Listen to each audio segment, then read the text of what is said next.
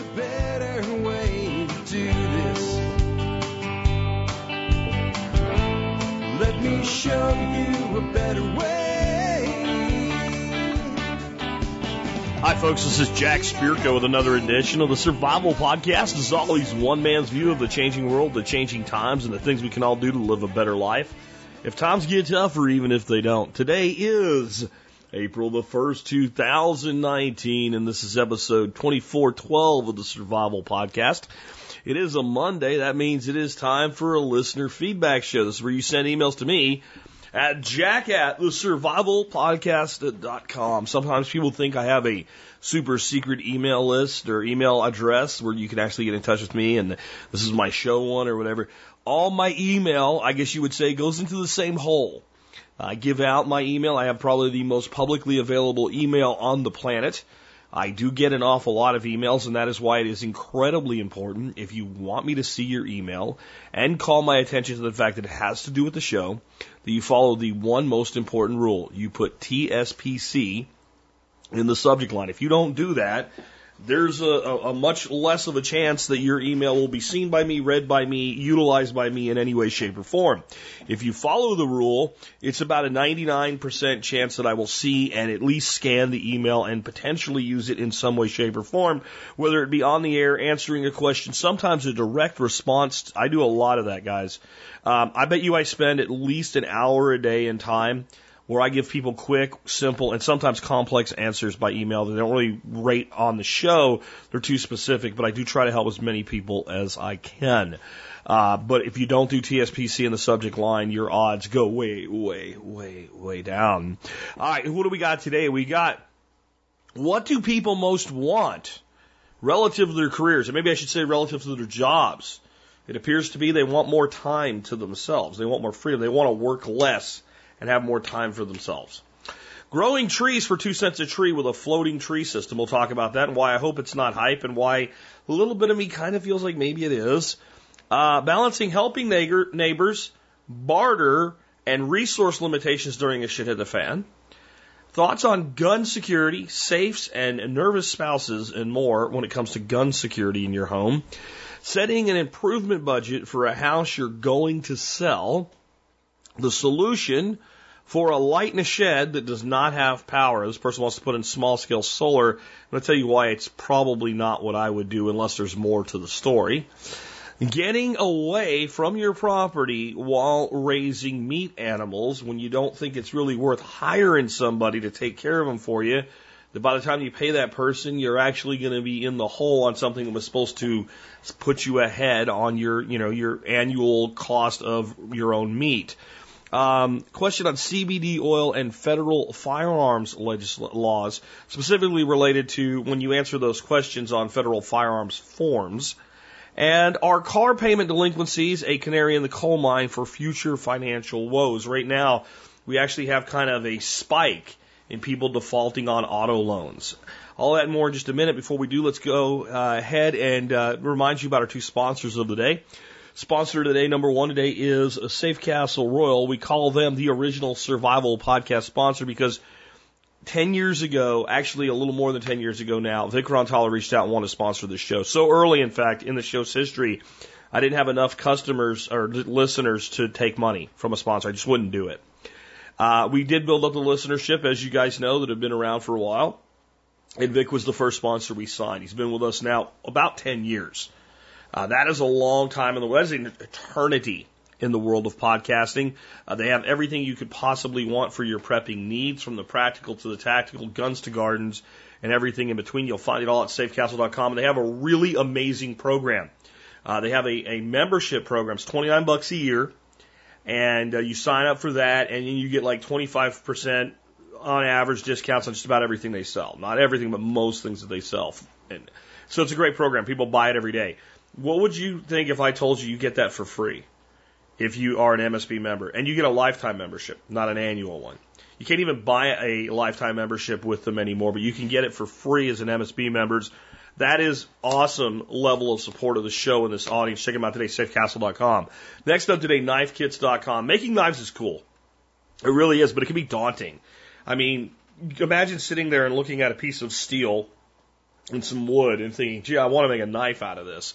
Where do you start? With knifekits.com, you can start wherever you're comfortable. You want to start with raw materials and, and, and top end, high quality stuff? Sure, you can do that. Or you can get, you know, a kit where the knife blank is already turned into basically the shape of a knife. You do all the handle work and final finishing work and sharpening and stuff like that. Maybe make a sheath for it. And you develop that skill set first, and you can go as far as you want with it.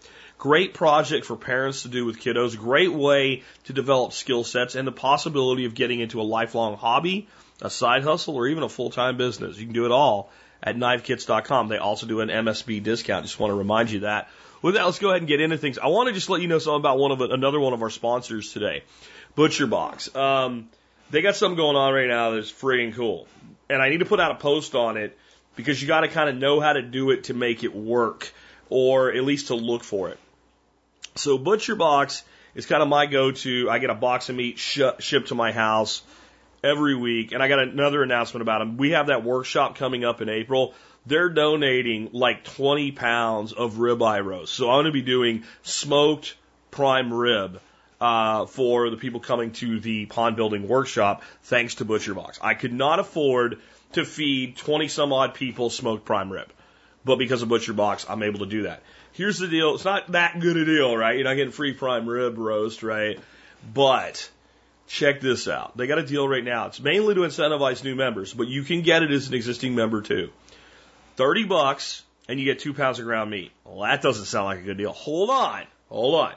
It's a one-time charge of 30 bucks, and as long as you're a Butcher Box member, you get two pounds of ground meat added to your order forever for the lifetime of your membership. As long as you keep getting your box delivered every month or every month, other month, you get two pounds of ground beef. Now, let me tell you how I use this. You do what you want.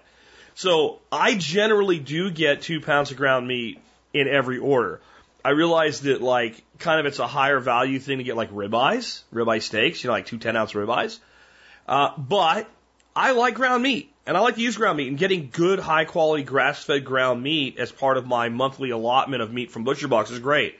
But, but, okay, 30 bucks. Let's say that they're worth five bucks a pound. So 10 bucks is what that, let's just say that's what it's worth, right? It's probably worth more, but let's just say that. In three months, I am at par, right? And now I don't have to pay for the ground meat anymore. So now what I do is I switch out my ground beef to like ribeyes. So now I get, you know, an extra two pack of ribeyes every month and I still get my ground meat for the same money forever. Now that's, I, I think that's pretty cool. Now here's the thing. Right now, if you go to butcherbox.com, you will see on the front site, like you can sign up now, pay the extra 30 bucks and you can get this deal. If you're an existing member, if you log in and go back to their homepage, you'll see it and you can add it. Or when you're in your, your account page where you make all the changes to your account, there'll be a thing that scrolls across and you'll see it presented to you and you can select it there. But I, I think that just takes an already great product and makes it even better. Because remember, MSB members with Butcher Box, you guys get 10 bucks off, off of every order for life anyway. So now you got free bacon, free ground beef, and you still get a full Butcher Box. I mean, because that's the way I use my 10, 10 bucks off, right? To get my free bacon. And actually, it's a little bit you get a little bit more than just the free bacon. But there you go, right? So you guys have a hell of an opportunity. And I also want to say, you guys that are Butcher Box customers, be looking for the special deals. One of the things I added to my box this uh, this month was some Alaskan salmon, two pounds for like twenty five bucks, so twelve fifty a pound for Alaskan salmon. I think it's a hell of a deal. So I just added that to my box. So you always can look for those special deals, but I like pay for something once and then get it forever. Uh, so I think the 29 bucks for two pounds of ground meat for, you know, if you're going to stay a customer for a year, it's a no-brainer. If you're going to stay longer than that, you, you almost can't make anything other than why don't you do that? And, uh, heads up to Jake who tipped me off to that because I guess I missed the, uh, newsletter from Butcher Box this month because I was away on a little mini vacation with my wife this weekend. All right. So now let's dig into it. Um, I got this email and I thought it was a really interesting idea I don't really think that the way it's presented is very practical, but it does give us something to look at that's interesting. So, Carson sent this, Carson from Canada. It's a Canadian article, but I'd say this applies to anywhere in the Western world. Um, The benefit employees want most, the key to conquering procrastination and more top insights. Well, when it talks about the benefit people most want, here's a little summary from the article. In a tight labor market, companies have tried everything from on-site hair salons to yoga classes to attract and keep workers. But according to a new survey by MetLife, what workers want most is simply more free time. Unlimited paid vacation has emerged as the most desired benefit with 72% of workers saying that they'd want it over things like healthy live, uh, rewards for healthy living, paid sabbaticals, and on-site services like laundry or childcare. Here's what people are saying. So 72% of people said the one they would like the most out of the list that they were given is unlimited paid time off. Um, they then 69% said they would like rewards for healthy behavior. 68% phased retirement. That's actually interesting, and I wonder if people might not want more of that if they understood it so that as you get older, you work less and phase into retirement over time so that you don't have it kind of just from being a worker to retired. Uh, paid sabbaticals, on-site free subsidized uh, services 61%, on-site medical and mental health care 59%, ability to work abroad 54%, concierge program, whatever the hell that is 44%, genetic testing 38%, Subsidized egg freezing, 33%. My God, did you not have just a flash of idiocracy right there? That, oh. Uh, gender reassignment support subsidy, 32%. So I'm questioning the overall validity of, of this survey. I don't know that 30% of people really think it would be a big benefit to them to have gender reassignment support. I don't know where they're getting these numbers, but I, I do believe that if you ask people, you said in a perfect world, if you could have one benefit at your job added to your job, what would it be? That unlimited paid time off, like take a vacation whenever you want, would, would place very high. I also believe that in positions that are somewhat competitive for advancement and competitive to stay there, like to not lose your job, um, that it would probably not be highly abused. It is already the case. I'm going to tell you this. It's already the case that in a lot of uh, professional situations, and this is where it might flip on its head, people end up being forced to take vacation time. I always was. When I worked for Fluke Networks, we got three weeks a year of paid time off. And I would always have to like force myself to take vacation, especially once you go through a year, you start to build up more, right? So you end up with like I think my first year there, because we were going through a merger and everything, and I wanted to make sure I didn't lose my job, I only took like five days off. And I had 21, because when I say three weeks, I mean three full weeks, 21 days, a year that we got off. Um, you know, so you go into your next year and you start accumulating more PTO, and you end that year, you can have five, six weeks, especially work weeks, if you go to five days in your head, right? Uh, uh, uh, and then they had like a limit, like if you didn't use it, you lost it. And then there were points in time so you were told like you need to take some vacation. So I don't think that this would be abused by the go-getters. In fact, we might have to push them a little bit. But I think the psychology of this is what's most interesting. I think a lot of people would go, well, unlimited pay time off. Yeah, sure, that would be great, but like anybody with a freaking brain would go, well, like if people just don't go to work and still get paid, like the company's going to suffer. And this is one of those things like the bigger the company, the more that it works. If, you, you know, you're talking about customer service reps that answer phones and you got a thousand of them that work company wide and two don't show up today, eh, you know? But those, when you start to get into that, that's where I think this would get most abused. But what is the real lesson here? The real lesson here is that intrinsically we know the most valuable thing that we have is our time. The most, the biggest sacrifice that we make when it comes to working a job, a job, is that we give up our time. And we don't give up our time to go screw off and play video games or whatever. We know intrinsically, as we get older especially, and we build families, we give up time with our families. We miss seeing our children grow. Parents miss their child's first steps. They miss their first words that that's what people most want. And I think that it was less of an issue when at least one parent primarily stayed home. Before women were it was a generally accepted thing that all women would get a job just like all men. And and like, like now we actually have entire groups of people that look down on women that choose to be homemakers and stay at home moms.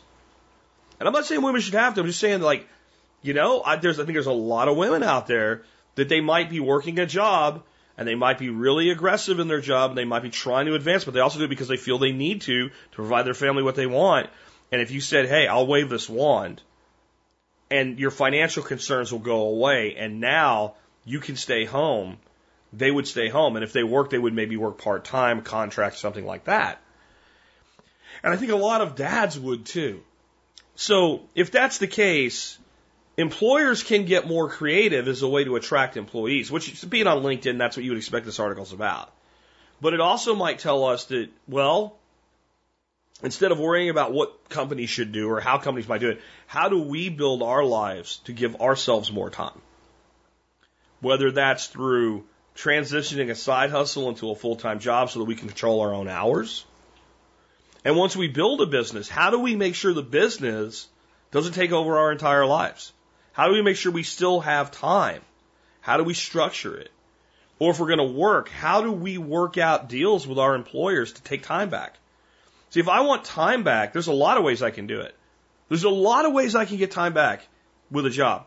One is if I do work that is primarily based, like you can judge monthly, did I get everything done I was supposed to get done? Then I can work out with my employer, well, why don't I work four 10 hour shifts?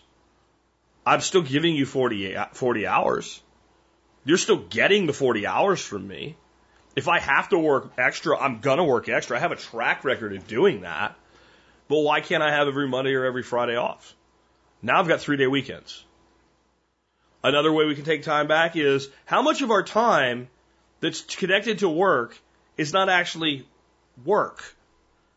Your employer doesn't pay you to get in your mobile metal coffin, you call it a car, and drive and spend gas money and time and frustration and angst between your home and your place of employment and then back again. How many hours a week are you in that mobile metal coffin? Can you get out of the mobile metal coffin? One, two, three days a week? If I'm working from home, I can give that employer, let's say that my average, my, my average commute time in the morning and evening when I put it together is an hour and a half. When I get to work, I give them eight hours and I come home. But I don't, I don't spend eight hours. I probably spend nine, you know, with a lunch hour or whatever. And do I really give them eight hours of work? In many instances, employees at offices don't. There's water cooler time, there's walk around time, there's screw off time, there's smoke break time. Like, you, what I found when I started working from home is I got so much more done in six hours at home than I ever did at eight hours at the office. And unless it's something where I have to be logged in and doing something where it's truly hourly work, if it's any kind of consulting, sales, services, uh, development programs, you know, marketing, anything like that, you really are judged on what you get done. So if you can now do in six what you were doing in eight, you're not, you know, going with a group to, to, to, to dinner or lunch or whatever, and you're not spending that time on the road, and you can take back three hours, let's say three hours a day you can take back. And you can do that two days a week, and you have to go to the office the other three. That's six hours. That's six hours of your time. They've given up nothing. In fact, they probably are getting more out of you. You're probably more loyal. You probably are going to work harder because you don't want to lose the opportunity. So there's a lot of ways that we can put more time into our lives. Again, I don't know that unlimited uh, unlimited paid vacation doesn't work with me. I, I would never agree to that with an employee. I just wouldn't. Um, there might be classes of employees I would agree with it. Again, you get me up in the the high production, competitive people. I tell those, those people all the time. You take whatever time you want off. Just get everything I need done done. Because I've had those people work for me, and they are the people that you go, you know what, dude, you need a vacation. I want you to take Friday off. I've had people I've like, say, you, you need to take Friday off. Whatever you need to do to feel comfortable taking, and I do this on a Monday. I'm not going to do somebody on a Thursday, right? Whatever you need to do to feel comfortable. I don't want to see you Friday. Those people, fine. Because I actually believe you give them the freedom, they're going to work out the situation to where they're going to give you more than if you didn't let them have it. And then they maybe will figure out how to take advantage of that time. But I, I think if you're ever going to do it as an actual work benefit, that you really do need to have it is be something that's earned. You know, there's a certain amount of time that you put in uh, as far as just you know a tenure, and then there's a certain amount of performance, and that to be eligible for this, you have to work yourself into a position where I can judge your performance in a very clear way based on did this shit get done this week? Because at that point, I don't care. If you can get all your shit done in two two days a week, and I actually warrant that amount of work to being a full time job that would that would have somebody doing it, I'd rather have you doing it two days a week and do whatever you want the other three. Because I know that in that three day period, if anything pops up that needs to be whacked down like whack a mole, you're going to do it. But again, until you get into that kind of high level performance caliber person, I think this is rife for abuse. But don't worry about that. How do you do it for yourself? That's the key. So the next email I got this week uh, comes from Kevin. Kevin says, Two penny trees? It's coming soon. And he's looking for partners. Um, I'm investigating it for a side hustle myself, but here's a man with a passion for people and trees, a man after my own heart. And there's an article on globalnews.ca. And this falls under, I hope that it is as good as it sounds, but I have a little bit of concern. Um, the gentleman behind it is uh, Rodney Sidloski.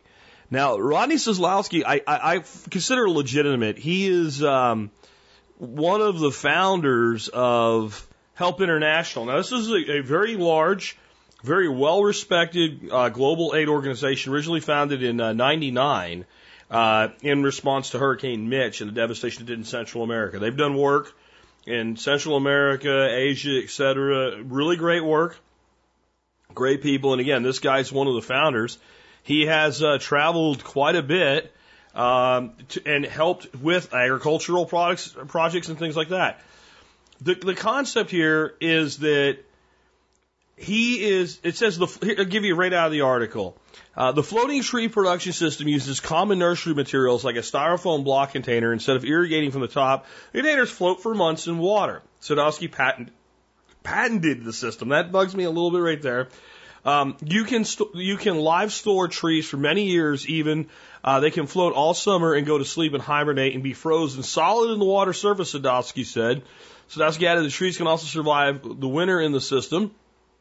Sadowski also found the floating tree nursery uses less water and maintenance compared to traditional nurseries. Quote, it came down to the trees were using about four milliliters of water per day per tree. That means I got it right. 250 trees will use one liter of water a day. Sadowski explained compared to conventional greenhouses, that's 30, 93.5% uh, less water consumption. It's exciting. The University of uh, Regina biology professor, Professor Daniel Gagnon uh, has spent many years studying trees and has never seen anything like Sadowski's invention. I think it's ideal and works very well in the tropics. People who don't have a lot of resources or government uh, won't supply them with plants. It's fantastic, Gagnon said. Seeing the seedlings grow in a floating uh, nurseries in warmer climates fit into Sadowski's plan as well. Okay, so the concept is this works in the north, it works in the tropics, it works in cold, it works in temperate, works everywhere. Um, the picture in the article is a little black Rubbermaid tub, something that sit on a uh, tabletop, and it's got a number of trees in it. And what it looks like, all that it is, I can't tell because they don't really show it, but what it looks like it amounts to is maybe some deep tree style planters, something that lets trees put those longer roots down, poke through a styrofoam floating block into the water so that they wick water up. That's what it looks like. I can't really tell. The guy's pulling one out. The reason I say this is it has potting soil all over it. And, um, you know, you can see like the a long rectangular root structure coming down from one of these trees. It looks like a whip uh, of some kind. It looks fairly dormant at, at the moment that it's being pulled out. Now that, that dirt material is not super wet, which would lead me to believe it's not really floating maybe it's suspended and there's a smaller amount of water in the bottom, so because otherwise you're going to end up with anaerobics. I'm not really sure how this is being done, and this is my skepticism. So this is supposed to be so great. This is a relatively recent article. Came out March 1st. But when I looked at it, I found articles that are basically the same story that are like six months old. There's no YouTube videos, there's no diagrams, there's no pictures, there's no explanation. I would very much like to know more about this. If you know of anything about this system or how it's working, or if you've done anything like it yourself, please let me know. Until I see actually what it is, I have to remain skeptical. Because my opinion is growing trees from seeds or from cuttings or whatever has never been the problem. Getting them to live when you put them in the ground has been the bigger problem. But there might be a lot to this. Like, you know, you may be able to produce a ridiculous amount of young trees for planting per square foot with this. But I got to see more. I got to know more. If you could help me find out more, I'd like to know more. I'll give you a link to the article itself uh, in the show notes today so you can have a starting point. Uh, next up, this was kind of a, you know, one of those thoughtful questions, and I think maybe it was precipitated by Steven Harris's discussion on you know, bartering a generator during a problem uh, from Friday's show because this just came in. Mark said, please share your suggestions regarding how to handle bartering and resource sharing in a suburban environment during an extended hardship period. Details. I live in a heavily populated suburban area near a major U.S. city. My neighborhood has about 20, 250 houses in it, surrounded by similar neighborhoods for miles. Multiple grocery stores within a mile of my home, but none of them have enough stock to supply the local residents for more than a day or two if the truck stopped. I grew up on a farm. We always had and kept plenty of stock, uh, canned food and stock pantry. Thanks to suggestions from your podcast, I'm pretty well supplied with all the bug-in necessities for an extended period and even have surplus supplies and tools as a backup and barter stock. However, a few of my nearby neighbors have more than a few days. Few, few of my nearby neighbors have more than a few days of stored food. Only a handful have generators, backup means of cooking, and a way to communicate that doesn't involve their cell phone. Obviously can't supply them all for an extended period. I could probably only feed the neighborhood for a day or two before wiping out my supplies. In the event of extended outage, sharing with just a few nearby neighbors would reduce the duration I could provide for my family and would probably start a revolt with all the neighbors I couldn't feed. Let me stop there. Okay, this is an example of somebody getting way too in their head, way too many, uh, uh, uh, you know, prepper fiction novels. Okay, you are not going to be bugged in for months in your neighborhood trying to survive when nobody can get anything. At that point, it doesn't matter whether you helped anybody or not, whether you bothered anybody or not. If people are that hard up, the fact that you exist makes you a target. So by now you would have left. The type of things that knock out entire neighborhoods, entire areas, entire regions for long enough for this start to really start to play out are things like major hurricanes that cause massive evacuations. We are not going to have an EMP attack that's going to set us back to the Stone Age. And if you do, this question doesn't matter anyway. We are in a totally different Mad Max world at that point. Okay? So this is not going to happen. That is not what we prepare for. However, yes, it is possible that you could be without power for 20 days. People can start to be really in a bad way. Here's the important thing to understand.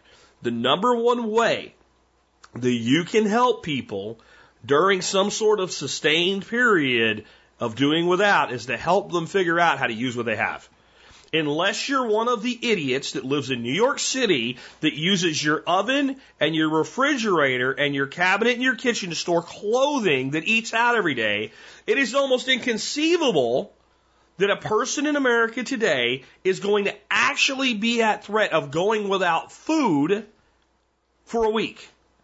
That there's something now that you might be eating crap that you never really wanted to eat and you didn't know why you threw, didn't throw it away. But the average person in America today can certainly go a week without going grocery shopping, which is going to get you through most things. But like you said, they don't have ways to cook. Most people do have a grill. A lot of times they don't even think about it. So here's my thing. If we have an extended outage here of some kind, the first thing I'm going to see to is myself. I mean, that, that I'm going to get you know, my my I have some generators and I have some systems that need to run, uh, so that like things like my aquaponic systems and stuff, my fish don't die. The first thing I'm going to do is see to my own needs. I'm going to let the adults that live around me deal with their own shit initially as well. When I get everything stored up, I'm going to speak to my neighbors that I know, the people that I know. How are you doing? Are you doing okay? I am not going to offer anything. I'm going to ask them how they're doing. They're going to tell me. If they tell me that they have a problem that I can help them with, I am going to help them for it with it. I am not going to tell the neighbor that lives behind me, okay, who was uh, who, who gave a lot of his life to his country, served as a, a Navy corpsman with Marine Recon in Vietnam, who's always been good to me. Yeah, dude, you know what? I can help you out, but we're going to have to barter for it. I'm just going to help him where I can without compromising myself so that I become someone that first responders need to help.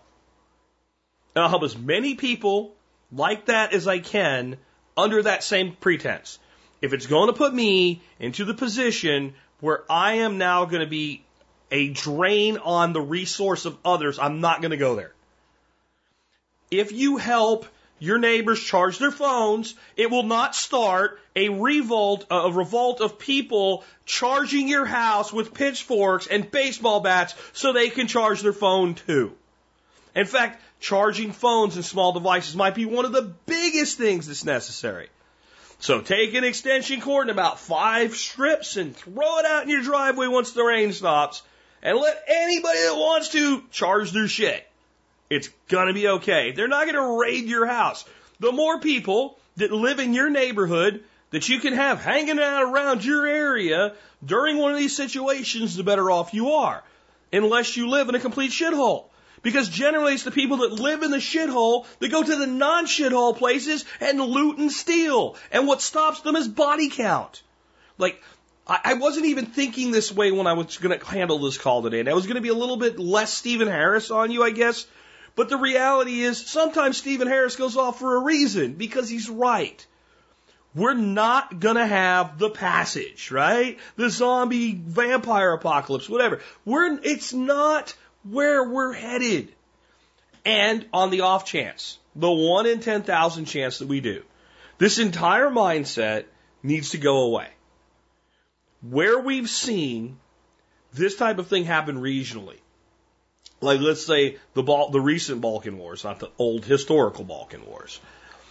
What people had to do, what people had to do was get together in groups and provide mutual aid and support.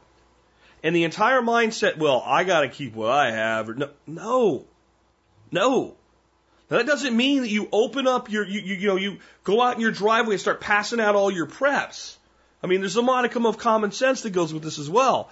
But the whole I'm going to isolate myself thing, when you're talking about those level of catastrophes, doesn't work. So to me, I'm not bartering shit with my neighbors during an outage, right? The power's out, something's going on, the food. I'm not bartering anything because I got to look that man or woman in the eye three weeks later when everything's back to normal and they remember that that's that was me. I am going to do whatever I can to help them within me, within, within, in my ability. In fact, I'm going to tell you that Steven Harris was exactly right of how you increase the value of a generator to sell or barter during a shit at the fan scenario. The way he laid it out. But it also made me uncomfortable. Who are you selling it to? Who are you bartering it with? Right? Your next door neighbor? How are you going to feel because like again, these these situations are relatively short term. Let me put it to you this way. I went through one of these. 11 days. 11 days no power in Arkansas. Temperatures during that 11 day period never got above freezing. The power was down at, at one point in Arkansas for like 400,000 people. We were like, where we lived, we were at the end of the leg of power, and there was only like 20 of us up there. So we were like the last people they helped because that's what you do. That's, I can't blame the electric company. I can't blame the government. If I can turn the power back on for 10,000 people here or 20 people there, I'm going to go to the 10,000 people first. That's the situation we're in.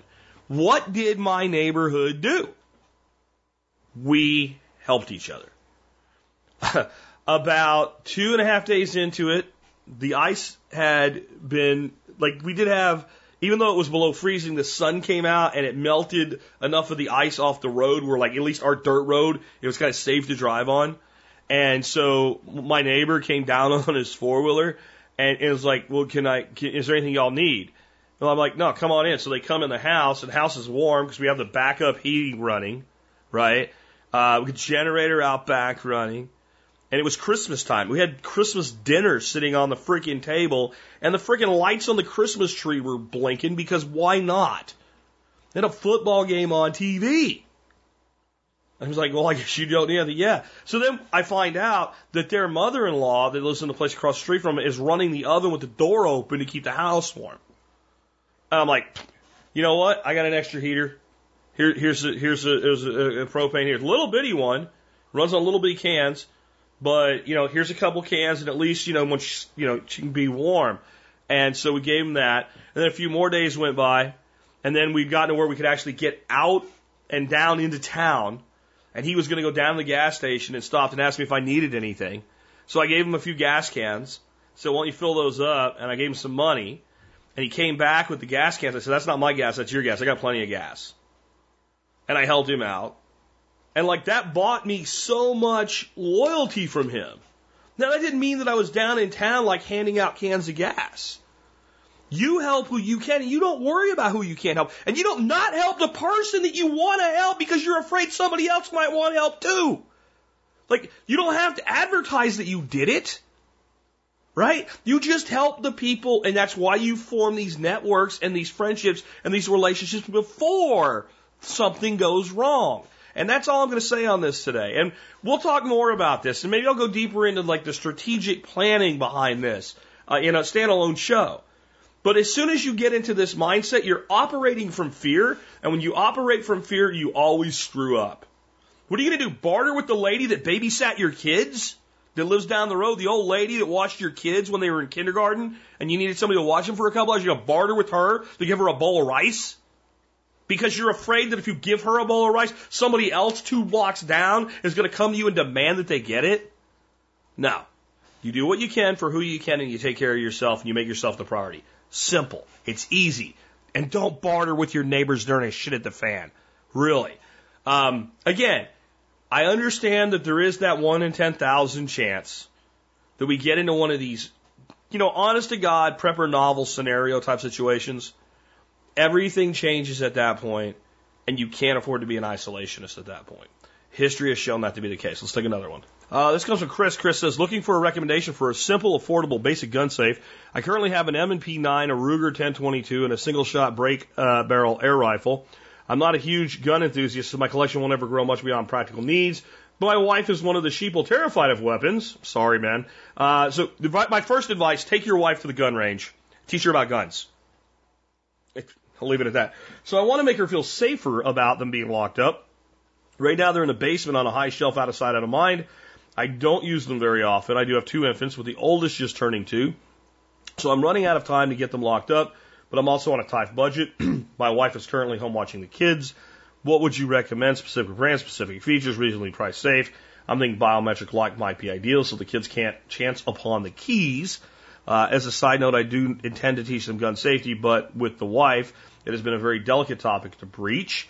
She doesn't want them near guns. She's been slowly warming to the idea when I emphasized it would be focused on teaching them safety. Thanks, Chris. Okay, again, your wife is afraid because she doesn't know anything. Don't teach the kids, teach the wife, and then the wife will be all about teaching the kids when the fear goes away. All right. Now, let's talk about gun safes. To me, gun safes are great when they're really big safes. You basically have to hire someone to install somewhere in your house because they're so big. If somebody broke in and tried to just steal the whole safe, they couldn't, right? Or it would just not be worth it. And you go to really high end safes that are not easily breached and broken into, and many of them are. Many of them even look like really great safes are easily broken into. Plenty of videos on YouTube showing you that. And you, you want to reserve this for people that have a lot of guns and it's the best solution for them. Okay? Because here's the problem. I break into your house. I'm going through everything trying to find shit. The first place I'm probably going is the master bedroom. That's what criminals do. Why? That's where jewelry is, that's where money is, that's whatever. Probably that great big walk in closet. Back in that closet is where we're going to take and put that gun safe. Now, I go into that closet, I pull your clothes aside to look and see what's behind it, and I see a great big green safe with a big, you know, handle thing on it. Huh. Guess what's in there? Valuable shit, guns and other valuable shit. Because surely you put your silver coins, maybe your really expensive jewelry in there. Now all I want to do is get in there. Or if it, like if I tilt that thing back and it can be drug and I got a pickup truck sitting in your garage, because what I did was pop your garage lock, back in and close the door because I knew you were gone. I'm loading that whole sucker right in the back of my truck and I'll get in there later. I know it's valuable. And you only have three guns. You spent more money on the safe than the guns are worth. Because your other alternative is like one of the little metal gun lockers that's like a hundred bucks, right? That I can just kick the shit out of it and get in there. Well, it's definitely light enough to throw in the back of my truck, right? I just pick that sucker up and toss it in there, and I'll beat on that with a hammer when I get home. So you've got a pellet gun, okay, right? You've got a 1022 and a pistol. Why don't you just get a locking gun case and then hide the gun case? Right? Because the whole, well, I'm going to get biometrics because then the kids can't happen upon the key. All the biometric safes have a key too. They have to, because what happens if the battery dies and you can't get into them? So almost every safe out there also has a key or at least a mechanical uh, combination.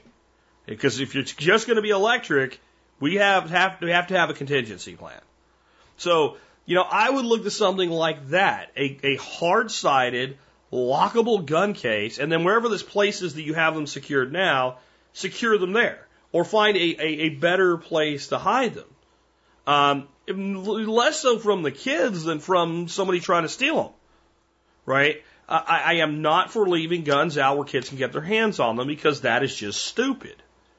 But th- this this concept that somehow now that I put the guns in a gun safe and now they're safe and secure, whereas they weren't before, it's kind of short sighted. So another option would be you could put a, a, a you could cut a door frame into like if you have a walk-in closet and there's space there and have a locking door inside your closet, guns inside there. You could go get one of the, you know, the inexpensive gun lockers. They're about a hundred bucks. They usually will hold about six long guns, and they're they're not much more secure than let's say a high school wall locker. And if you take that and you drill some holes through the back of it, and you lag bolt it with some big fender washers into a, a, a, one of the, the, what am I looking for, man?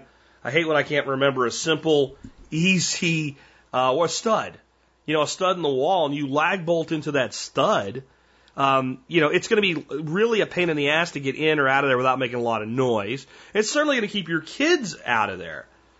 But but to me, a good hard, you know, you get a double rifle locking rifle case that looks more like it could be anything, and then lock that, secure the keys in a different location, and hide that, and then remember to maintain your guns. You should be good. Now with the handgun.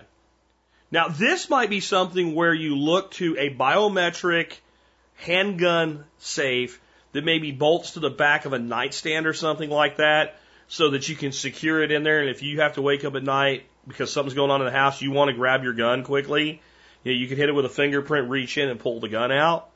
That might make sense. It's probably not going to be found that, you know, people only have so much time to jack around. Um, I've seen nightstands that are designed with bottom pullouts for handguns where you really even have to know it's there to get in there. Generally, they don't secure really well, but Security by obscurity is what you're dealing with there. But to me, in your situation, a locking gun case and good concealment of that case, it's going to cost you less. It's going to be more effective.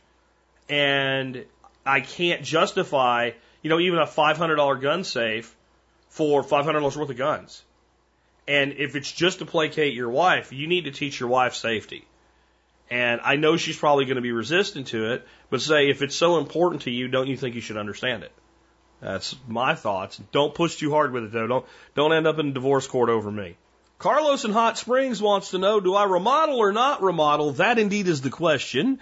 We are in the process of moving. We're about to sell our home. I'm not sure if we should sell the house as is or if we need to do some remodeling up to the resale value. The house was built in 84. It's had only minor upgrades to it. House is valued at 165 through Zillow and 170 through county tax office. As it sits, I believe we could sell it for 140. If we put in about 20, we will only bring the value up to 160, but it may help sell it faster. We're not sure if we should do some minor repairs like paint and flooring or completely update it and hope to recoup our investment. Thanks. Uh, I don't know. I don't know and I can't know in the situation that you're in. My general advice is, as always, you need to evaluate what's selling in your neighborhood for the price that you think you're going to sell for and how does your house compare against it. I'm the guy that will buy your house the way that it is. I am the minority of buyers. The majority of buyers want something that they have to do as little to as possible. Um, but you're about to sell that, so you're close to selling. I would not even use the word remodel here. What I would do if I were you right now is I would go find some houses you can look at that are comparable to your home that are selling in the price range of, let's say, based on the numbers you threw at me, 175, 135 to 185 thousand dollars. And that I want to look at the bottom, the middle, and the top of that. And I want to get a good understanding. And maybe you don't even have to physically go look at the houses, but at least really do a good job looking at pictures and stuff like that. And then wherever you think you're going to sell, you have to look better than the houses that are selling there if you want to sell quickly. Now, overall, when you make these determinations, this is my rule. If I can put $20,000 into a house and sell it for exactly $20,000 more than I can put without putting 20,000 into the house and without doing the time and the effort and the work along with that $20,000 and putting it at risk, I'm not doing it. If I'm going to put 20,000 into a house, I better be getting you know, a $10,000 profit on that $20,000. If I can put 20 grand in, if I have a house that would sell for 140 and I can put 20 into it and it, and it will now sell for 170, I am doing that because there is no better return on my money than I will ever get there. And by the way, at real estate at that price, it's going to be tax free income. That is, that is tax free money. That makes that 10,000 worth about 14 to $15,000 in reality. So I can't get you know, a 60 day return like that on my money any other way. That's like a 40% return with almost no risk when I'm dealing with real property and I know the market and I know the decision is solid. I know that I'm not making these numbers up and pulling them out of my ass. I have comparable homes that are selling relatively quickly. Remember though, when it comes to selling fast, it's not just an ego thing. It's a real money thing. What is your burn rate on this property? Your burn rate is every month that I hold this property, how much total money comes out of my pocket? Mortgage, interest, taxes, all in. What does it cost me to hold this property another month? So, when you say faster, how much faster? If you think it's going to take your property three to four months to sell, then I'm going to tell you right now, if you list your property at $140,000 and it takes you to three months to sell it, you're not getting $140,000 for it. If that's the case, you might get 130 for it. Now you're down another 10. Plus, if your burn rate's $1,000 a month for those three months, you're down another three. And if the, the buyer comes in with, like most buyers come in at that point, they need 30 days to close because they're selling to buy. That's the majority of people. Need 30 days to close. That's another month. That's another $1,000. So, you've heard me say it before. I'm big on the 1% effect. I want my property to look 1% better than everything else on the market at that price point. If you can do that, your house is going to sell quickly. Unless there is no activity at all. If people are just not buying in a given market, that's not the case. But if there's, you know, if there's 10 homes, five homes selling a week in, in, you know, a broad area around, let's say 50% more, 50% less than you're selling for. If there's that kind of activity in the market and you hit the 1% effect, you're going to sell the house. So maybe we don't need to put 20,000 in it. Maybe we need to rip the carpet out and put new carpet in and, and do some s- simple paint on the walls. You know, I, I don't, I, I can't give you a definitive answer because I'm not looking at the house. Because you might be looking at the house going, yeah, I get 140 for this. And I might look at that house and go, you ain't selling this thing. Or I might look at it and go, no, man, if you just do these few little things, make up a sales binder like I teach, right, uh, et cetera, you can get 150 for it. So you got to make sure your your numbers are solid, and then you make the decision. Above all, I totally recommend that you check out the book uh, that you can get on Amazon called The One Percent Effect. It's by Jack Spirko, me, myself, and I, and Dustin DeFriest. Uh, if you have Kindle Unlimited, I think you can get it for free. I'll put a link to it in the show notes today. Anybody thinking about selling a house, everything I have to say about this, Dustin took it and you know wrote the copy to go with my teaching on it. It's not going to change for anybody's individual situation because real estate is a constant and the way people think about housing is a constant. You have, you know, 5% of people out there are like me. They're looking for your house right now. If I'm looking in that price range, I'm looking for the house you're selling and I want to beat your ass down to about 124.9 from that 140 in your head. I'm looking for you to be so wrong about that number that I get five to ten thousand more off because you've screwed yourself and nobody wants to look at it anymore. And you up against the wall, right? So that's five percent of the buyers. There's another five percent of the buyers that'll just, eh, yeah, you know, eh, I'll, I'll do one thirty six nine on that. You know, they get a few grand off. They know they have a diamond in the rough. They know they can fix it up. They know that their money will be well spent and they'll do it. And then 90% of buyers want to do as little as possible. They want the nicest home they can get for the money that they have. And you want to market your home to that 90%. Next up, this comes from Sean in Georgia. Question for Jack. I need a recommendation for a solar powered kit to run a light in my shed. The shed is already pre wired with a switch and an outdoor socket or outlet. I'm sorry, an outlet socket. Background, I see solar kits on Harbor Freight, but I don't know if they're any good. Do you have any recommendations for solar panels, inverters, 12 volt batteries? I'd like to install the kit and have it run a light switch to the shed to keep simple and clean. I prefer to run a light bulb because there's already a socket in the shed, and I already have a 2,000 watt inverter for emergencies, but I'm not sure if that's too powerful. Thanks for Sean in Georgia. Uh, no, John, no, you just don't want to do this. Unless there is some reason that you want to learn to build a small scale solar system, and you might be doing some other things with it than a light bulb, this is not what you want. I don't give two shits. If there's four light sockets in there, this is not what you want. I'm going to tell you there are lots of ways to skin this cat, but pretty much you either want some sort of a light that uses a little 10 watt solar panel with like an 18650 battery, and that light goes inside your shed, and that little thing goes on the sunniest side of your shed you got, and there's a little switch, and when you go open the door and you go in there, turn the light on, or it's got a motion sensor. And When you open up, you go in there, it comes on, and you can see.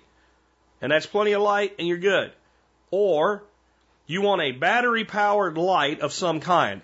And I'll save one of the options, uh, which is probably overkill for what you would need today, uh, is the item of the day. But it could be as simple as one of the $8 Etekcity uh, lanterns, little LED lanterns, that they come on when you open them up and they pull the top and, and when they pull them apart they open so you take and you put a, a little hook up on the top of your shed and you hang it up there and when you open the door you reach up and grab it and pull down on it and when you leave you close it and the batteries in one of those led lanterns like that will last for dang near ever uh, but let's say that once a year you replace them. They're double A's, they're cheap. You can even use rechargeables if you want to. So that would be another option. If you need more light, put in more lanterns. You can get a four pack for like 30 bucks of the Etekcity lanterns. Put four of them in there, one in each corner. Turn one on when you walk in. You want more light, pull them all down, shove them up when you leave. Since you're only going to need them when you're in there to see at night, they're not going to be on. They're going to batteries going to be last for a long time. The kind of best product I can give you for this is made by a company called Mr. Beams. Now, I love Mr. Beams. I've recommended them over the years a lot, and this particular product probably needs to be an item of the day. It is called the Slim Safety Light.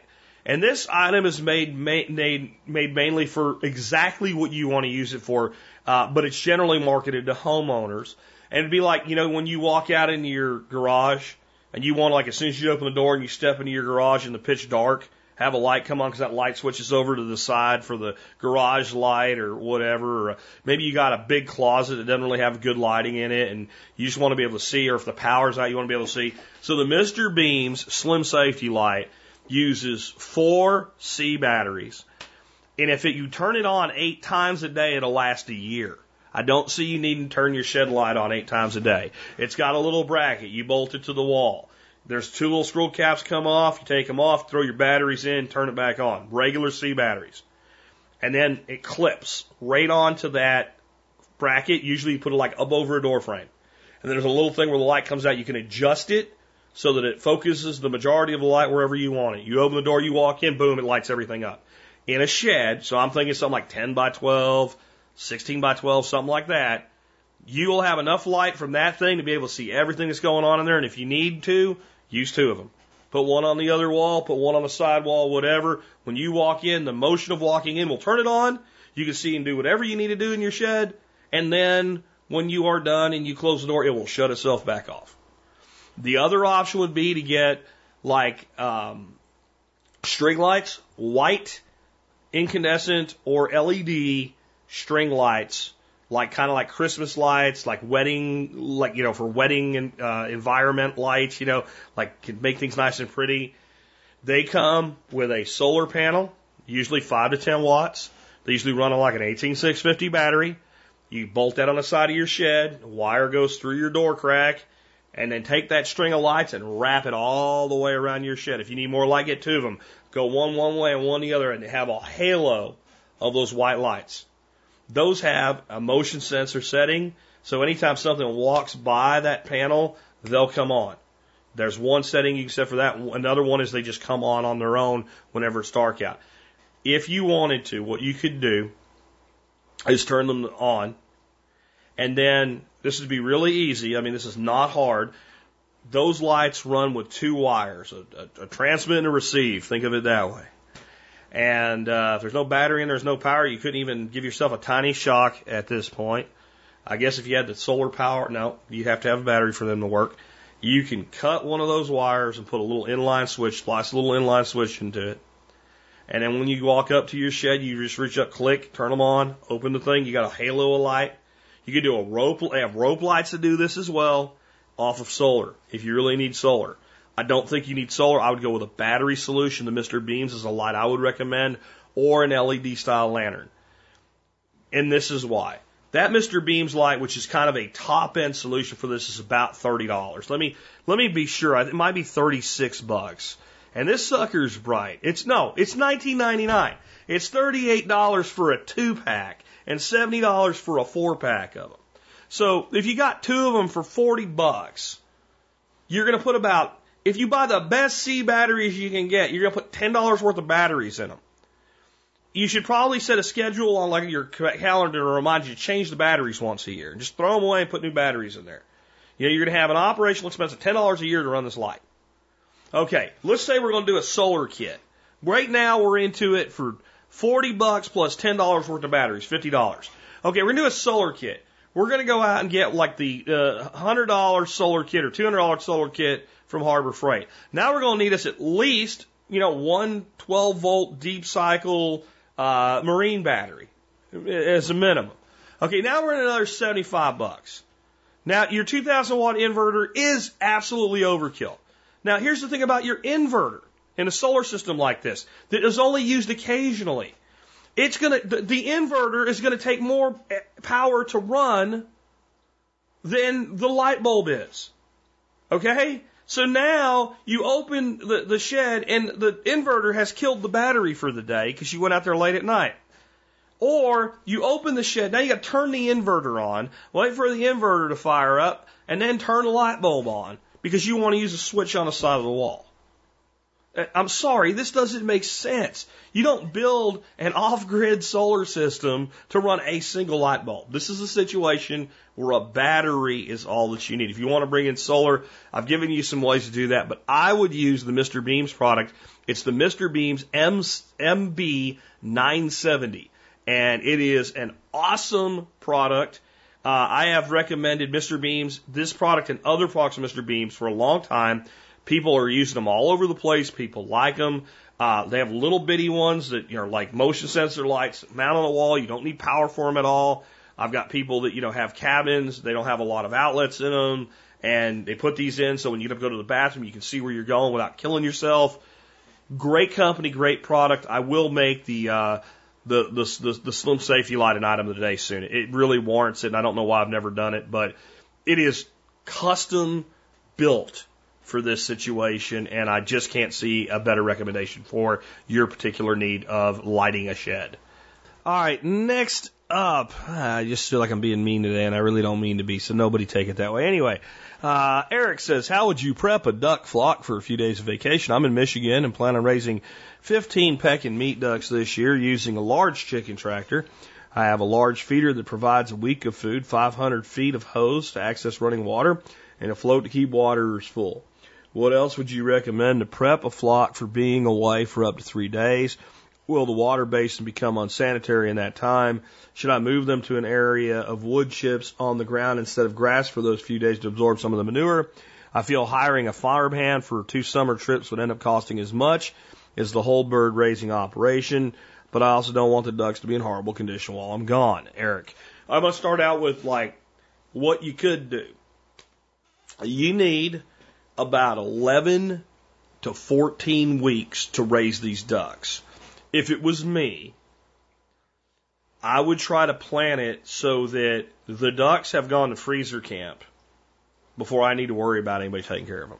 I would try to time this. This is the best case scenario. I'm going to give you some other ideas, but you know, you raise your ducks in fall, into the fall, into early winter. So just changing when you brood might make this a one trip instead of a two trip issue. Because I agree with you, you know, with only 15 birds, it may not be worth hiring some. Now, I don't think it should cost much. You know, it's three days, right? Um, if, if they can go one on either side of it, so you might just to make this a little better, if you had somebody that came by and moved the tractor on the second day um, they, you know, and then the third day they just have to be in the same spot. That might make things a little better. The idea of using wood chips during your departure, I think, is a good one. And if you're strategic, you can pick a spot and move them there. And here's my big thing: it's a you say it's a large tractor. I don't actually think that, especially if you add some additional carbon here, that living leaving them for three days in one spot's a problem. The water, I'm a little more concerned with. Because what, what's more expensive than having somebody come, come take care of it is to come back and um, all, all of your uh, your uh, your ducks uh, came down with avian avian cholera, right, from tainted water during this period. So you say you got to float for the water. So I don't know what kind of water you're providing them. If they're drinking like out of like dripper cups or something like that, uh, this is probably fine. Ducks should have water they can get into, but they can go three days without that. So if you're giving them like a tub to bathe in, and they have water they can drink from some sort of a float, uh, like water buckets or something like that, then they're probably fine. You can probably just leave them. Now you got to make sure you got predator security taken care of, and you got to make sure they're in a place where they're not going to die in the heat. So they need shade more, but you should be doing that anyway. So I think you can probably just get away with leaving. But if you can, try to strategically do your start and finish to where it's less of an issue. Maybe it's one time leaving them uh, than more. Um, but this is one of the issues here with small scale meat production. When we drop down to something like 15 birds, you know, there's only so much value to each one of those birds. And if I pay somebody, you know, more than they're worth to take care of them for me, I really haven't you know, done very well for myself. What is easier is a holding area, right? If you have a holding area and you free range your birds and they're trained to go back there. Now, for meat birds, I don't know how practical this would be. Then, if you have a fairly large holding area, holding them in there for three days, they're not going to be happy, but they're going to be fine. And we can, again, we can put in waterers that don't let them get in and they can go three days without being able to take a duck bath. It's probably not optimal, but they'll be okay. Uh, so th- that's my overall advice for you. John from Orlando says, is the use of CBD oil illegal in the terms of ATF laws? Background, I'm a uh, 03 FFL CNR license. I regularly use Forms 1, Forms 4, and Form 4473 and prefer not to lie on those forms sh- should it be illegal to use. Thanks for your help, Jack. Regard, John from Orlando. John, first of all, the federal government are the people who have legalized CBD oil and hemp and product from CBD only hemp. So, is it or isn't it? Well, is it 100% from, you know, USDA approved? I, you know, my thing is, on some levels, John, get over it. Like, you're not a Boy Scout, are you? And if you are, maybe you don't need to be a Boy Scout in everything that you do. Okay? Um, I, I understand, like, you don't want to be at some kind of liability here or something that you've lied or whatever. But I think there's enough vagueness and enough error to the side of right here that I don't think I would worry about it. Um, that I would, you know, not um, use CBD oil over this issue because, again, it's individual states that still have prohibitions against it. The federal government themselves, under the Agricultural Act that was just passed under President Trump, is the ones that said, hey, yeah, hemp is hemp, it's not dope, it's rope, right? And CBD products are okay. And people are selling CBD products everywhere to at least to the point where I would say that anybody would have plausible deniability that answering those questions on those forms would not constitute uh, deception of the government. So here's what the the question actually is on on 4473 form anyway 11e are you an unlawful user of or addicted to marijuana or any depressant stimulant narcotic drug or any other controlled substance? Yes or no? Okay um unlawful user of marijuana Okay? CBD oil is not marijuana under federal law. It is not unlawful under federal law any longer to use CBD oil. If they want to clarify that by marijuana they mean any and all substances related to the hemp plant, including the ones they've legalized, that's up to them to do, in my opinion. Um, I am not a lawyer. I am not giving you advice as a lawyer. I'm saying that I wouldn't change the way I answer that question based on the fact that I would use CBD oil. I would also say there are probably tens of thousands, if not hundreds of thousands of people who occasionally use what the government calls marijuana, who also have, own, and buy guns. And I highly doubt that anybody has ever been prosecuted for lying on that form because some point, sometime, they ended up busted for, for, for pot. In fact, I would bet there are tons of people who have been arrested for simple charges of possession of marijuana that own guns, that have bought guns, that go out and buy another gun, and as long as they don't have a felony conviction or anything like that, they don't have a problem with it. I think long term, this war on cannabis is going to end. The fact that cannabis is, can, you know, uh, classified as a Schedule One narcotic, which is as bad as it gets by the government, is ridiculous. But you can have your ethical quandary if you're a person that occasionally uses marijuana uh, with this. But CBD oil, I I, I think that anybody uh, would be in the clear and face little risk, certainly, from the use of CBD oil. Again, since it is now legal under federal law. Again, it's state laws that are still really murky on this. And then, you know, what is a user? That, that's even another thing. User, unlawful user. Well, I don't have any plans to use it tomorrow. I didn't use it yesterday. I don't have any plans to use it next week. The the ATF's not really concerned with did you ever use drugs in your life? That's not what the question is. So I don't know. At some point, you know, how much of your freedom and rights do you give over to the government that you don't have to?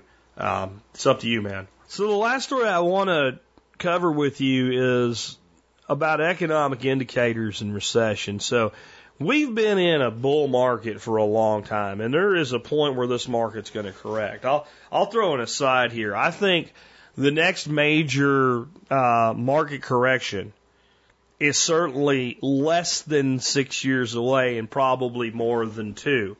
And I really think the reason you're seeing this like complete stable of like total progressive whack job uh, Democrats with no really clear, strong challenger that's not one of them other than Biden, who the left seems content as they eat themselves to destroy, um, is because I don't think the Democrats actually want the White House in the next election. Because I think they see George Bush 2. George Bush Jr. 2.0.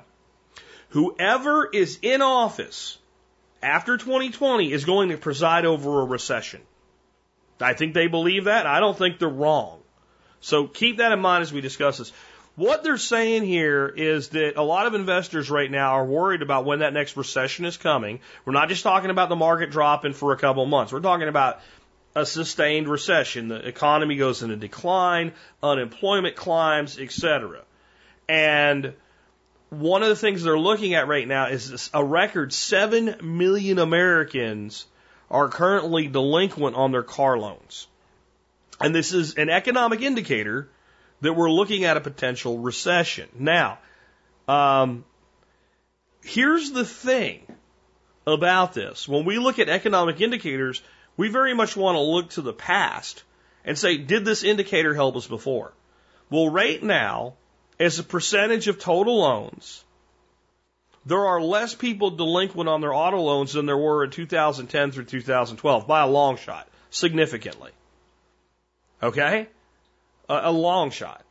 Now, we were not going into a recession in 2010 through 2012. We were actually digging our way out of one. And as we were digging our way out of one, there were a lot of people who went delinquent on their car loans. These are people that probably had already lost their homes, already destroyed their credit, don't even care anymore, can't afford the car, screw it. They put the keys in it and left it in the, in the parking lot of the dealership or whatever, and thought they gave it back. Not understand that's not how that works. However, it has gone up, and it's gone up a lot since it bottomed out under current timeline in 2014, kind of hit its bottom. It's been steadily increasing ever since, and it's it's gone somewhat more dramatic in its uptick. So we could in another year be hitting those 2010, 2012 levels, which is odd if you're only looking at this one issue because again, the recession came before the spike. In fact, the lowest level that um, auto delinquencies have been since 2001 is 2006. As we were, you know, heading headlong toward that recession. In fact, in 2008, while the number was higher, it wasn't much higher. And it wasn't much higher than it was all the way back in the year 2000. It began to climb, climb dramatically during, during the recession, peaking in 2012. So it was moderate, moderate. 2008 comes, and you can see the line right before, before the economic collapse the line went dramatically up and then it continued up through and after the collapse. Remember, the collapse hit kind of its bottom about the, the, you know, early winter of 2009. As we went from 2008 to 2009, the market bottomed in February of 2009. And, but then we still had, you know, continuing unemployment, stuff like that. But by 2012, where this thing was at its height, we were actually well on our way to not being in a recession anymore. It was an anemic recovery, but it was a recovery. You got to give the Obama that whether you like him or not. So it's not necessarily the case that we see this uptick here. What I really think is the problem, I think the article actually admits that when you read the whole thing. Over the last few years, creditors have done what creditors have always done in these cycles. They have loosened up lending. And when times are booming, you want to make your money. So the more money you can lend during the boom time, the more money you can make in interest. And the big problem here that's causing these automotive delinquencies is giving loans to people that shouldn't have them. People that they're buying more than they can afford. That's what's causing this. And a lot of the article goes on to say, you know, a lot of times people will default on other loans before they default on a car loan because you need your car. It's, you know, the most important thing is your car. But a car is actually, you know, if you don't care about your credit anymore because it's already ruined, it's one of the easiest things to do what you would consider a strategic default on. So generally, you can string along your, your a uh, uh, company that does car loans for easily three months. There's actually a strategic way to do it What you do is the first month you know you can't make your payment, you call them up and you ask for an extension. And what they'll do is they'll take that payment number. So let's say you're going to make 60 payments on a, on a loan. They'll move this month's payment to, to payment number 61. Then you default that next month. It'll take them another month to repossess your car. Now, if you're paying $450 a month for your car and you could have made that payment, but you know you need, you're in trouble, you can put about $1,500 away, buy a used junker, and let them repossess the car. I'm not suggesting it's a good idea. I'm telling you people do it. And people see it as less bad than, let's say, defaulting on a house. Where people also, it's the same thing. If you think about it, strategic default is something people have always done in these situations. What people did during the, the housing crisis. They, some people, they'll take a bank as much as six months to kick you out of your house. So for six months, they saved as much money as they could before their, their credit was complete crap. They went in with a good uh, chunk of cash, put down a deposit first month, last month, whatever, on an apartment, and moved out and said, screw it, they're giving the house. That's what I talked about this when it was going on. You know, they're giving the house back to the bank. You're not giving the house back to the bank. The bank never had the house. You borrowed the money from the bank, but you bought the house from somebody else. He's gone now. You can't give the house back. It doesn't work that way. But that's how it is in people's heads. So I think what's going on here is a lot of people borrowed money that couldn't afford to borrow it in the first place. And is it an indicator of a coming recession? I think it's a symptom of a coming recession. And what you have to understand about a coming recession, there's always a recession coming. There's always a recession coming. There's always a boom coming, and there's always a bust coming. That is the cycle of our economy. That's what it does. You look through history, you can see boom, bust, boom, bust, boom, bust, boom, bust. The danger is whenever you get a bust that falls through the floor of the last bust. That's when you're really in trouble. Our risk right now, our risk right now is how big the next bust could be. Because, you know, for instance, today the uh, Dow Jones is at 26,258 at the time of this recording. Uh, we are on an up period over the last five years. We are uh, a little bit down on the day, but I mean, overall things look pretty dadgone good. Um, in fact, we're up over five day period uh, significantly. This is what everybody expects. If the market's not up, there's a problem. Right? If the market's down a little bit, there's a problem. And we're in a situation where if the market really starts to fall, people panic. And then it becomes a self fulfilling prophecy. But, despite what people are saying, I don't see a recession this year. I don't see a recession next year. There is too much fuel in this economy right now. There will be something that causes the next recession. And it's conceivable that over the next two years, this market could go up 30%, 40%. We could be sitting with a Dow at like 35,000. It's totally possible. It's totally possible. And when you have that far to fall, the psychological implications, we could have a massive, massive. I think our next recession is going to be nasty. And it's going to, it's been what I'm saying. It's going to be a confluence of things. It is going to be an absolute massive strategic default of student loan debt. Yeah, they'll come at you forever, but people still cannot pay and make it difficult for the government to get their money. At the, the same time, I think we're going to have a student loan strike. What's a student loan strike? It's what's beginning to happen already. Young Generation Z following the millennials and looking at their older brothers and cousins and shit going, you know, they have a degree and they work as a barista at, at Starbucks. I can go get that job now. Are going to refuse to take the loans to feed the Ponzi scheme. You're going to see a massive drop in enrollment in colleges, especially expensive colleges. You're going to see many people in the next generation taking a more balanced approach. There'll be ones that go to high dollar colleges. There's going to be a lot more trade school people. There's going to be a lot more distance learning. There's going to be a lot more people that just go to less expensive educational options, even if they eventually want a degree. So that is all going to pull on that student loan bubble. At the same time, they have gotten stupid with housing again. They're loaning to the same people they said they should have loaned to last time. Uh, buildings gone through the roof. We have gone into a housing shortage and a place where people just expect to be employed. And then on top of all this, you have automation replacing jobs.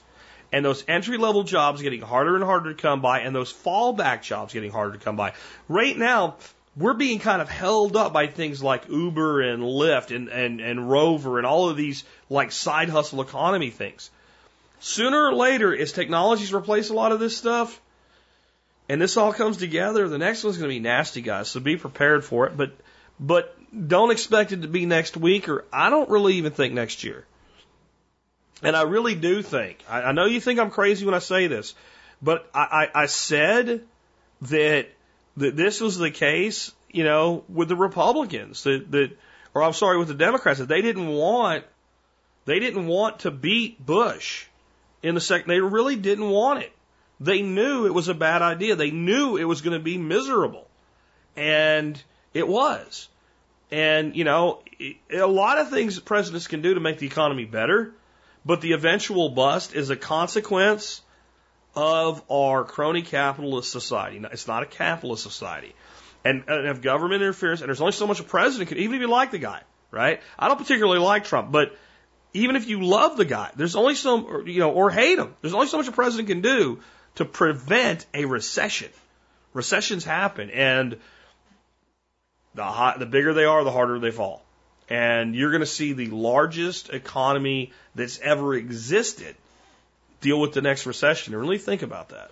To, to put it in perspective, the GDP of the United States over the last year increased by a trillion dollars. The GDP increased by a trillion dollars. I know some of it's phony, but a lot of it isn't. And just be good ants and be prepared. If you're getting yourself into a property, be like me when you buy. If you're selling a property, be like me when you sell. Keep the debt low, be smart, stockpile cash, put your life in order, and when we go through this, the opportunities are going to be massive on the other side of it. And that's the good news.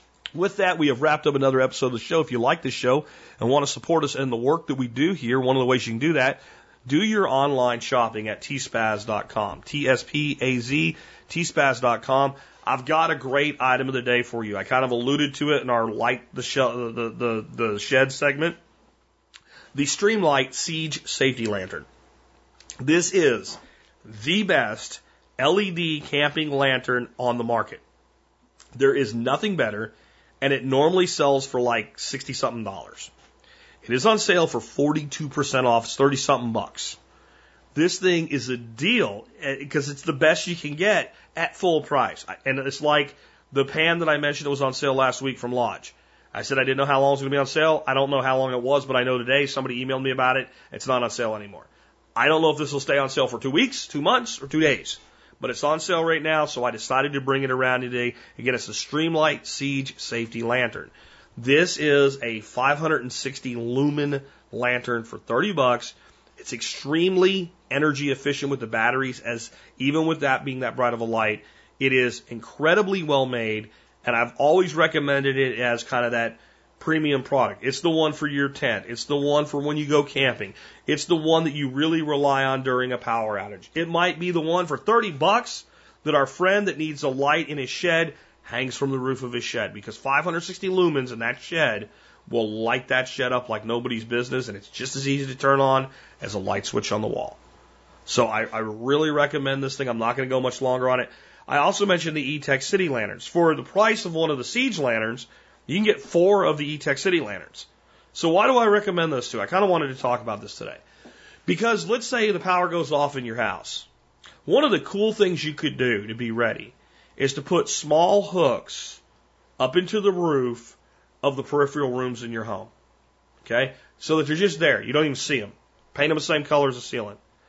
And you can then walk into those rooms, hang those lanterns, and you just reach up and pull them down whenever you need a light on in that room.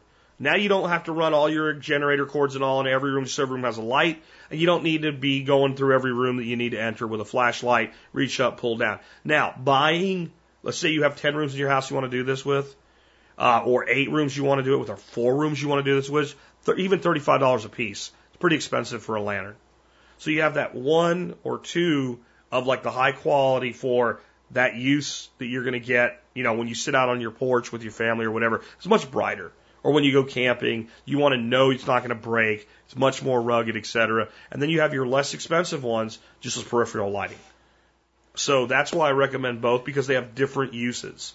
Anyway, with that, we have wrapped things up again. Want to tell you about the song of the day. John Adam picked this song. He thought it'd be a good one for April Fool's Day, which it is today.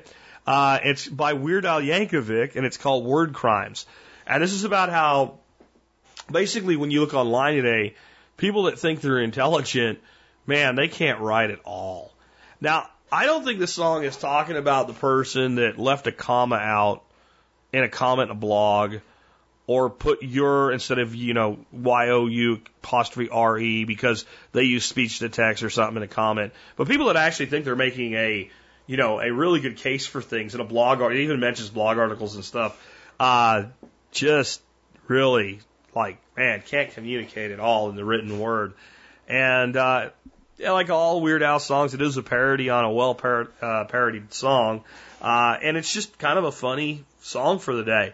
With that, it's been Jack Spirko with another edition of the Survival Podcast, helping you figure out how to live that better life if times get tough or even if they don't.